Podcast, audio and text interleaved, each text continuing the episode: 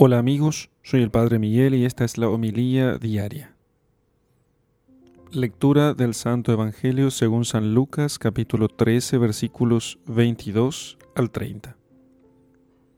En aquel tiempo, Jesús iba enseñando por ciudades y pueblos mientras se encaminaba a Jerusalén. Alguien le preguntó, Señor, ¿es verdad que son pocos los que se salvan? Jesús le respondió, Esfuércense por entrar por la puerta que es angosta, pues yo les aseguro que muchos tratarán de entrar y no podrán. Cuando el dueño de la casa se levante de la mesa y cierre la puerta, ustedes se quedarán afuera y se pondrán a tocar la puerta diciendo, Señor, ábrenos. Pero él les responderá, no sé quiénes son ustedes. Entonces le dirán con insistencia, Hemos comido y bebido contigo y tú has enseñado en nuestras plazas. Pero él replicará, Yo les aseguro que no sé quiénes son ustedes. Apártense de mí todos ustedes los que hacen el mal. Entonces llorarán ustedes y se desesperarán cuando vean a Abraham, a Isaac, a Jacob y a todos los profetas en el reino de Dios, y ustedes se vean echados fuera. Vendrán muchos del oriente y del poniente, del norte y del sur, y participarán en el banquete del reino de Dios, pues los que ahora son los últimos serán los primeros, y los que ahora son los primeros serán los últimos. Palabra del Señor. Gloria a ti, Señor Jesús. Queridos amigos, la pregunta sobre si son pocos o muchos los que se salvan es una pregunta que también los teólogos católicos se hicieron no pocas veces. Hay algunos textos de teología en los que el teólogo se hace esa pregunta. Sin embargo, Parece ser que aquel que se acerca a nuestro Señor a hacerle dicha pregunta, si es verdad que son pocos los que se salvan, lo hacía por vana curiosidad, y el Señor no le responde a la pregunta directamente.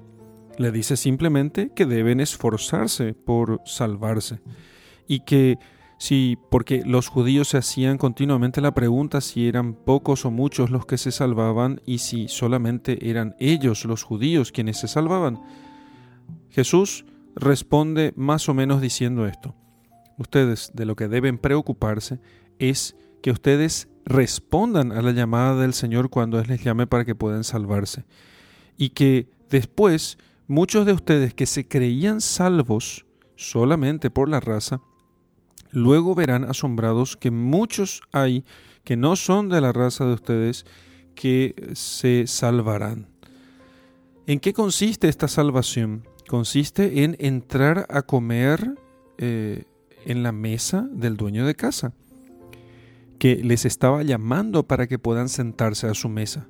Esa mesa en la que los hombres de todo tiempo y lugar entran a comer con el dueño de casa es la Eucaristía y entonces aquellos que entraron a comer de la, del, cuerpo y sangre de Jesucristo, estos son los que están sentados a su mesa. Muchos han sido llamados, pero no han entrado a compartir este banquete con el Señor.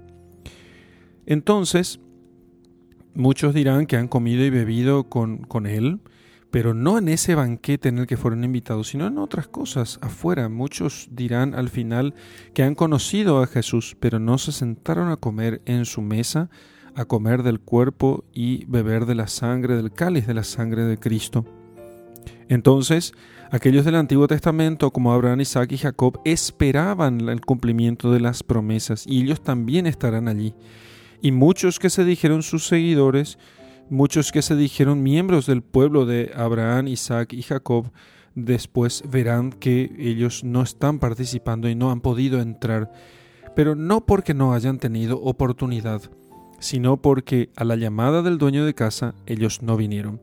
Recordemos nosotros cuántas veces nuestra madre, en nuestra infancia, mm, nuestra madre nos ha llamado a la mesa, vengan y nos decían que a la misa y a la mesa solo se llama una vez.